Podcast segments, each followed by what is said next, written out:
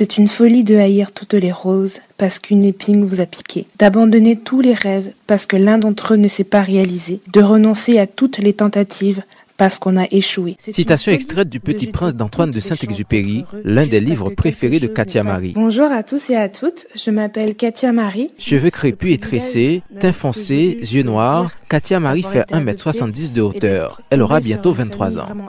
Originaire de la région de Saint-Étienne en Rhône-Alpes, elle vit maintenant dans le sud de la France, à Montpellier, avec ses parents adoptifs. J'ai été adoptée à 15 mois par un couple de Français. Il me semble que je suis arrivée en France en août 94 je n'ai pas énormément d'informations concernant ma famille biologique, si ce n'est euh, le nom et prénom de ma mère biologique. Donc elle s'appelait Lorvesia Dorelus et je sais également qu'elle avait deux autres enfants à charge qui s'appelaient Manoucheka et Stéphanie. À l'époque, elles étaient âgées de 6 et 4 ans. Katia Marie a vécu seulement un an avec sa mère biologique avant d'être placée dans un orphelinat dirigé par des religieuses à Port-au-Prince.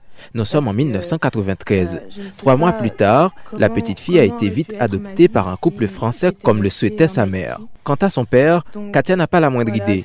Ce dernier n'avait pas souhaité la reconnaître, rapporte son dossier d'adoption.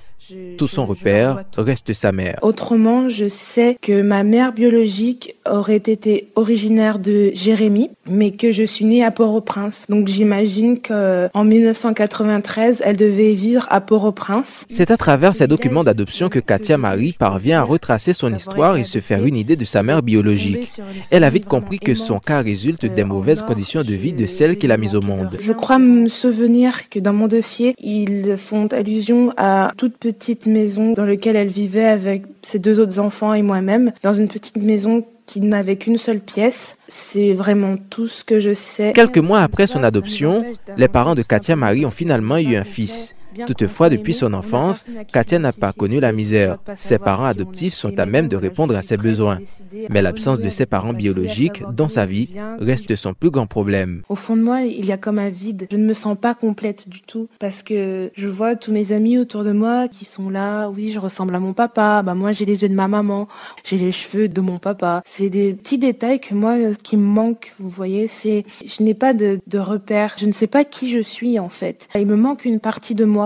J'aimerais reconnaître, retrouver mes souvenirs, juste me sentir complète. Pas savoir qui on est au fond de soi, ça nous empêche d'avancer tout simplement parce qu'on n'est pas complet. Bien que l'on soit aimé, on n'a personne à qui s'identifier. C'est destructeur de pas savoir qui on est. Et maintenant, voilà, je suis prête et décidée à renouer avec mon passé, à savoir d'où je viens, qui je suis, qui était ma mère, mes deux sœurs biologiques. Voilà, c'est ma démarche. Et c'est essentiellement pour me sentir complète, pour que je, je puisse me définir en tant qu'être complet. La seule relation haïtienne que Katia Marie a dans son entourage en France, c'est une autre fille qui elle aussi a été adoptée par un autre couple français. Elle ne parle même pas le créole. À 22 ans, la jeune fille nourrit l'idée de retrouver ses origines en Haïti, un pays qu'elle n'entend parler qu'à la radio ou à la télé. Des informations pas toujours réjouissantes. Je suis au courant un petit peu de l'actualité. Il se passe énormément de choses dramatiques en Haïti. Et voilà, je suis au courant de tout ça, bien entendu, parce que ça fait quand même partie de moi. Donc j'essaie de me tenir au courant au maximum que je puisse. À niveau culturel, vraiment, je n'ai aucun souvenir. Je ne sais absolument rien. C'est quand même triste de ne rien savoir sur son pays d'origine. Non, au niveau littérature, pareil, musical, pareil, je ne connais absolument rien. Passionnée de langue, de voyage, Katia Marie s'apprête à commencer en février une formation dans le tourisme dans le but de devenir un guide accompagnateur touristique. Même si elle n'a pas beaucoup d'éléments sur sa famille biologique, depuis quelques mois, Katia a entrepris des démarches pour remonter à ses origines en Haïti. Pour y parvenir, elle a recours à plusieurs moyens. Regardez pas mal de sites internet euh, qui sont axés sur la généalogie, mais euh, ça n'a rien donné. Étant donné que je suis en France et que je n'ai pas forcément les moyens de venir directement en Haïti pour effectuer mes recherches, j'essaie de me débrouiller comme je peux. Et voilà, hier soir, je, je, suis tombée sur un groupe euh, Facebook sur Haïti. J'ai pris mon courage à deux mains et j'ai décidé d'écrire un post dans l'espoir peut-être de trouver quelqu'un qui pourrait me guider un petit, un petit peu ou qui peut-être quelqu'un qui aurait su quelque chose me concernant.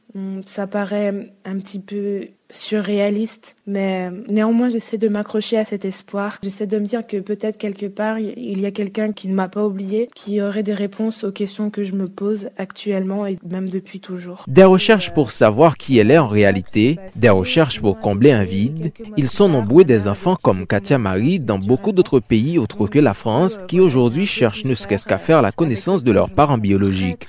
En raison des mauvaises conditions de vie de la population haïtienne depuis trop longtemps, de plus en plus de parents cherchent à placer leurs enfants soit dans un orphelinat ou dans une famille d'adoption. Certaines fois parce qu'ils pensent que leur progéniture trouvera un toit plus sécuritaire avec l'espoir de se frayer un passage dans la vie, mais très souvent parce qu'ils cherchent à se débarrasser d'un fardeau sans se poser la moindre question dans un pays où le processus d'adoption suscite beaucoup d'inquiétudes. C'est une folie de jeter toutes les chances d'être heureux juste parce que quelque chose n'est pas allé dans la bonne direction. Il y aura toujours une autre occasion, un autre ami, un autre amour, une force nouvelle. Pour chaque fin, il y a toujours un nouveau départ. Michel Joseph, Caraïbes FM.